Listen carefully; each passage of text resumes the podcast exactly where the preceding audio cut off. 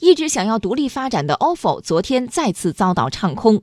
面对高管离职、大规模裁员的传闻，ofo 予以否认。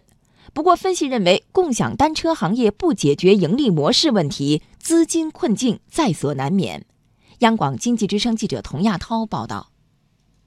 昨天有媒体报道，ofo 小黄车面临资金链紧张、大规模裁员等困境，海外市场主管张延奇离职，整个海外部门解散。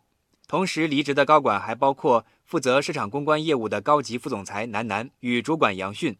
报道中说，确认 ofo 大规模裁员与管理层变动一事的存在。记者昨天联系 ofo 相关负责人，ofo 回应说，这种报道不负责任，并以 ofo 联合创始人于信的朋友圈作为回应。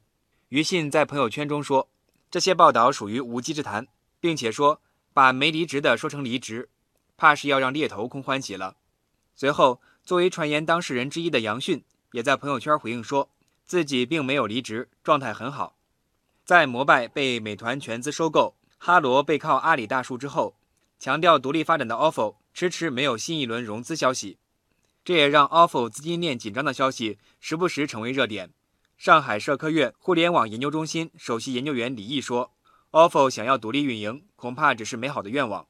而这也是导致 ofo 处于困境的重要原因。在这个行业寡头已经形成的这个情况下呢，想独立发展，这只是一种美好的愿望，是一种理想。ofo 也不会成为例外。现在看起来，它就是比较难受啊，因为它要选择独立发展嘛。那么实际上很难达成这样的理想。ofo 曾经有过不少选择，不过面对滴滴和阿里抛出的橄榄枝，ofo 都选择了拒绝。这也导致阿里把哈罗单车作为重点扶持对象。就在六月一号，蚂蚁金服再向哈罗单车增资超过二十亿元人民币，利用免押金、两元月卡等低价战术，哈罗迅速成长，并声称和摩拜、ofo 三足鼎立。交通运输部科学研究院城市交通研究中心副主任吴洪阳认为，共享单车用户对价格十分敏感，这也导致背靠大树的哈罗单车有足够资本烧钱圈地。有些品牌哈可能是收费一块钱其次，有些品牌呢不收费。明显的有些人就选择那个不收费的，像哈罗单车价格很低，吸引了不少客户，特别是对这一块钱比较敏感的那种用户。而对于没有那么多钱可烧的 ofo，不得不想法自救。上个月，ofo 推出车身广告，寻求盈利新路径。